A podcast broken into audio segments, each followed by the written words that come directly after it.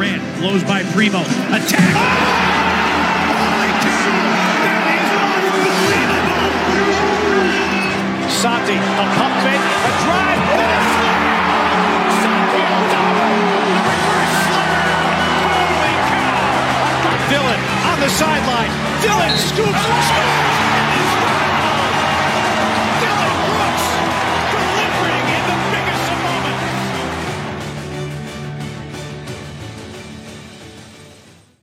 位喜马拉雅的听众朋友们，大家好，我是秋末，欢迎各位来到这一期的孟菲斯灰熊球迷电台。这一期呢，你们大家能听出来我比较沮丧，因为这是刚刚输给了鹈鹕。这场比赛，如果你只拿出来看，是一场相当普通的常规赛比赛，但是呢，从过程上来讲，是赛季至今打了十几场，我个人观感，包括比赛结束之后，可能最为失望的一场常规赛的比赛。借助于 Cleaning the Glass 这个，我们有看到实时的比赛的进阶数据统计，这场比赛仍然是一个节奏不快的比赛啊，双方没有达到一百个回合。在进攻效率上，其实，在比赛的第一节，包括第一节的中段，当时鹈呃灰熊的进攻效率还是比鹈鹕高的，因为当时莫兰特自己单节十六分，包括呃其他球员的进攻手感还在线，但是下半场开始这个数字暴跌，在第三四节的衔接段掉得更厉害了，最终灰熊的百合得分只有一百零二点一分啊，鹈鹕是一百一十五，这个差距就非常之大了，在有效命中率上更是差了百分之十二。灰熊只有百分之四十五，这个是远低于他们赛季的水平。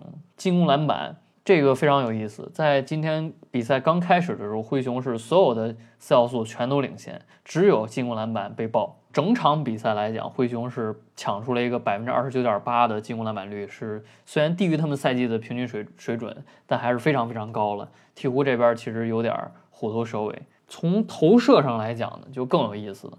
首先，两个球队在篮下的比率都不高，灰熊是百分之二十八，鹈鹕是百分之二十五。灰熊这边本来这个赛季对于篮下的冲击就相对比较差，就相出手频率也降低，命这个把握也降低。他们这个赛季的进攻提升主要是三分球，三分球的虽然投的还是不是太多，但是命中率相比过去很多赛季有了一个质的飞跃。然后鹈鹕呢，Zion 也不打。当然是在篮下缺了一大块啊，因为这个威廉森是一个出手几乎全在三秒区的球员。今天场面上鹈鹕就是三分球投的非常多，也非常准。他们今天有百分之四十的出手是来自三分线。嗯，在这百分之四十中呢，在非底角的区域是百分之三十六的出手频率，这个非常非常高。在底角呢，几乎是没有出手过。灰熊这个赛季防底角防的不好。虽然对手的底角三分出手频率不是太高，但是只要有三分机会，底角三分机会基本就被射爆。这个在打爵士，包括打其他球队的时候也有体现。那这场比赛其实灰熊只给鹈鹕了三次底角三分的出手机会，但是全都没有命中。但问题是，除了底角之外，其他位置可以说是千疮百孔。CJ 在下半场的三分的发挥，包括今天所有灰熊主要轮换球员，几乎从第一节开始延续到中场。的，三分球的投篮的手感，确实是赢下这场比赛的非常重要的原因。灰熊这边就，你说你投这么准，越投越多，我反而就是越越本来就不准，因为我本来这个缺少贝恩之后，我这些球员三分球手感都是难以维持。这个从上赛季就是这样，贝恩是联盟最好的三四个投手之一，但是从贝恩以外的其他球员。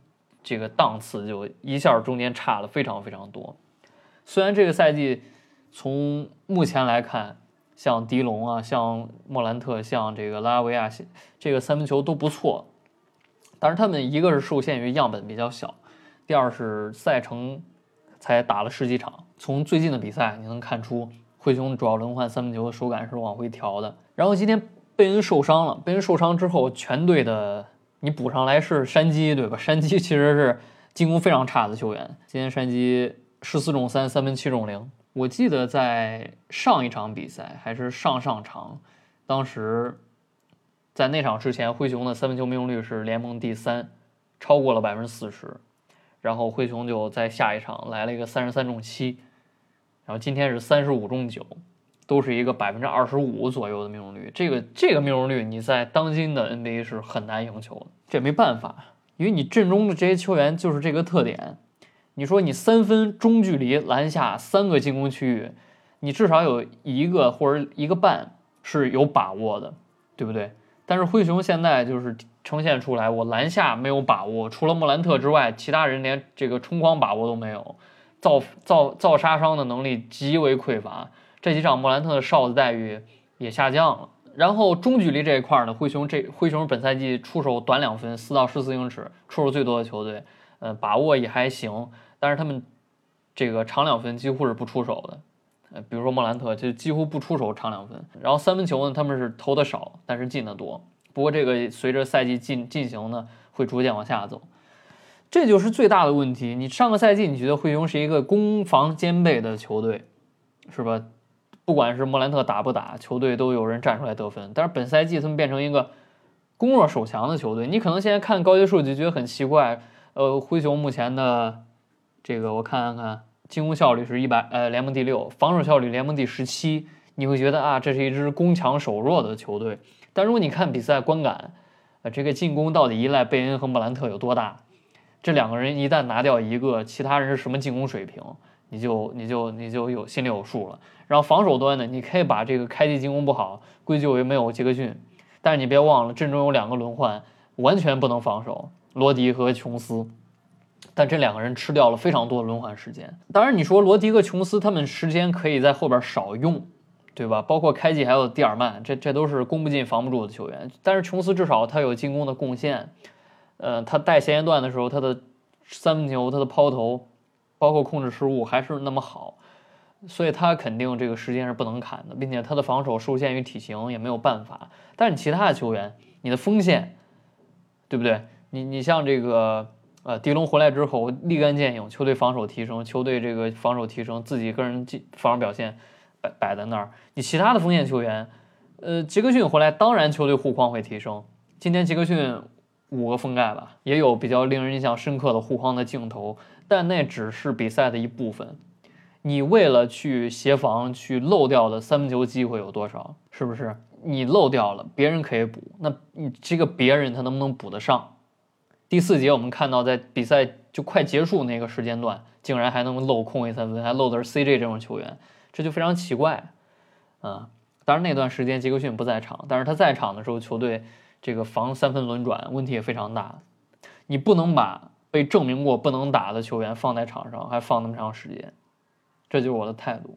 灰熊上赛季包括这个赛季以阵容深度出名，上赛季之所以会有吴莫雄这个说法，就是因为莫兰特。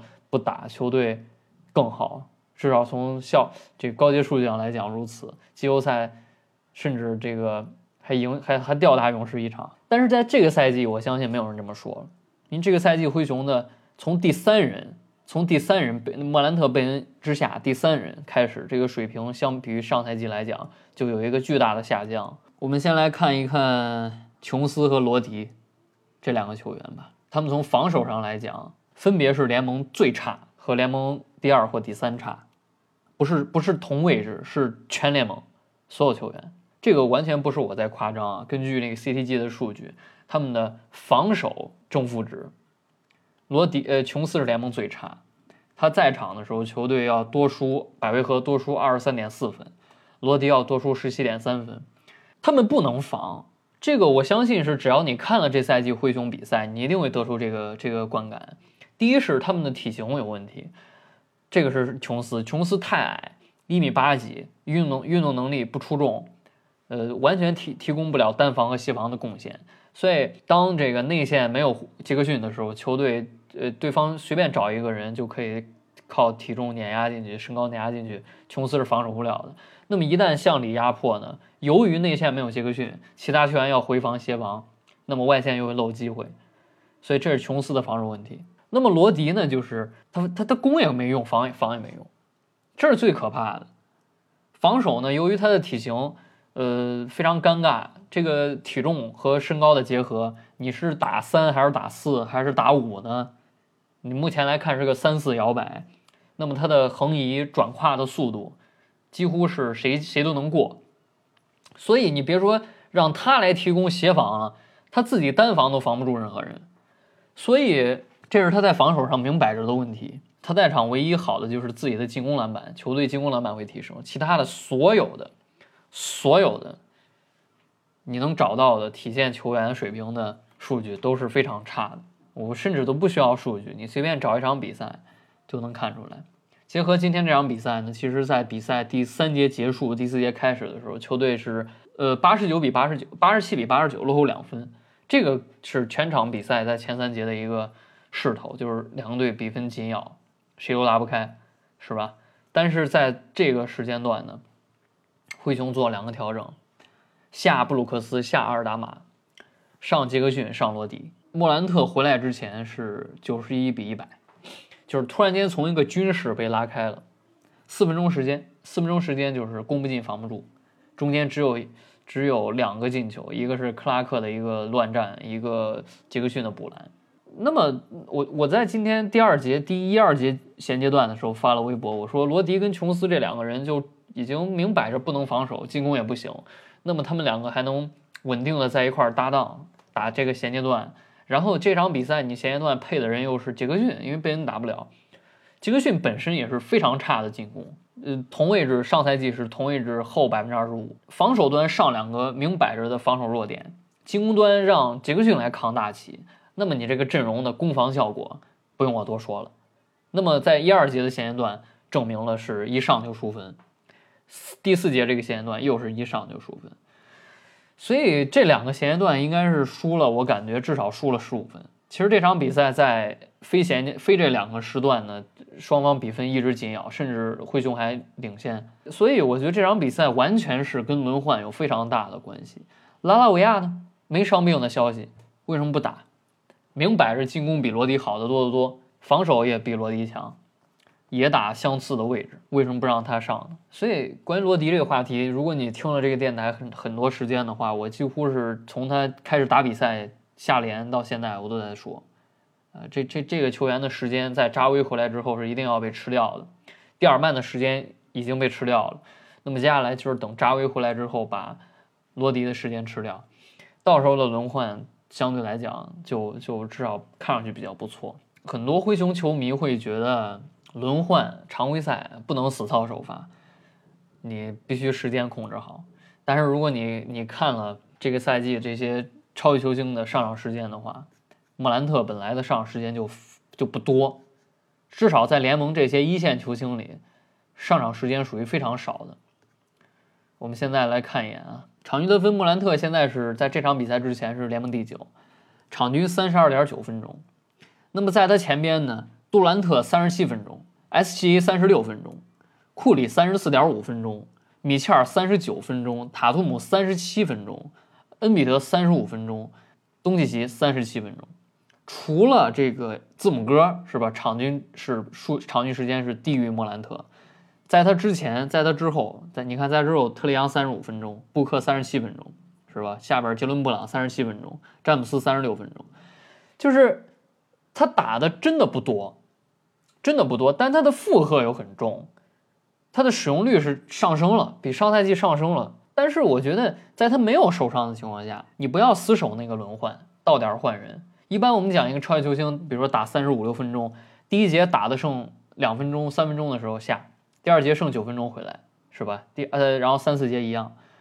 莫兰特是第一节打到剩两分钟下，第二节打到剩六分钟才回来，第四节也是这样。你要知道，第一二节和二三四节的衔接段对于球队势头来讲是非常重要的。你你不要觉得啊，我掐点儿六分钟，我一看全场比赛上场时间不多，但是你提前上两分钟，你可能是在一个军事情况下打球，然后你上来之后，你把分差拉开了，对不对？但是你晚两分钟上呢，你可能球队比分被拉开了，就跟今天一样。然后你上场之后是要填这个大坑的。莫兰特今天一上场填九分的大坑没填回来，之前的好多场他填回来了，是不是？你真的觉得你上场之后落后，你的进攻负荷就会比你多打那两分钟，但是球队评分要低吗？我不这么觉得，我不这么觉得。而且你年纪轻轻的，二十三岁，你养什么生啊？生涯才三十二分钟，上赛季三十三分钟，在球队的板凳深度、进攻的水平比上赛季退步的情况下，莫兰特是应该打的更多的，应该打的更多。三十二分钟有点过于过于过于夸张了，至少是三十四分钟。然后最后我们说回杰克逊，杰克逊，因为贝恩是非常好的进攻球员，也是一个不错的防守球员，在灰熊队队内来讲呢是双枪之一。那么他不在之后，球队三分被拿掉一大块，衔接段得分被拿掉一大块，半场真进进攻被拿掉一大块，甚至转换都被拿掉一块。所以当杰克逊回来之后，这些东西并不能得到好改善。杰克逊本身进攻也很差，但他是进攻差，投的也多。就像今天十四中三打了二十五分钟，虽然他有五个盖帽，杰克逊回来之后，他能对灰熊立竿见影起到的是护框的保护，这个是一定的。啊，我们不尬黑啊，我们不会尬黑，但是他的进攻的对灰熊的影响，空间的影响，是不是？因为你吃掉的是阿尔达马的时间，阿尔达马虽然本赛季随着赛季进行，三分也下来了，但是他在场球队进攻就是更好啊，他在场球队的防守也从数据上来讲体现的非常好啊。没办法，因为本场均投十十七八个，他不在之后，又要有人去消化这些出手，不管是给莫兰特还是给迪龙和杰克逊，那么他们两个又都不是以效率见长。今天十八中六，十四中三，而且这个命中率是已经被多个赛季证明过的，他们就是这个水平。灰熊的虎扑的灰熊专区有个版主，是吧？也上过咱们节目，我认我我会尊重他看球这么多时间。但是他的一些发言让就是让我感觉非常的隔靴搔痒。已经打了第五个赛季了，杰克逊、迪龙都打也打了这么多年了，你对他的进攻水平还没有数吗？他就是一个低效的球员，你还没数吗？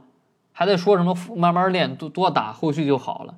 真是把一个赛季个别场次的爆发当做他的常态了。去年季后赛两个人是什么把握？进攻把握，对不对？所以有些话你不说，或者你装作没看到，不代表不存在。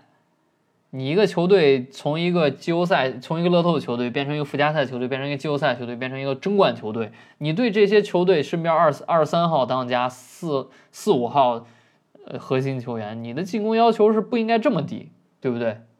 所以他们打的铁就是要说，不能装作没看到，整天说一些毫无营养的鸡汤。除了呃耐心会更好的，你拿什么更好啊？这不这不自娱自乐吗？所以这种这种人，这种发言，如果蔚然成风的话，那就这就是问题，那就是问题。这跟我是什么球迷无关，单纯从一个你对主队要求的基础上，打得不好就要说，打得好就吹嘛，打得不好就批评嘛，是吧？这么简单的问题，这么简单的道理，就装作没看到。接下来两周的时间吧，贝恩不在，可以做一个比较好的观察，就这个球队会不会变成一个攻攻弱守强的球队？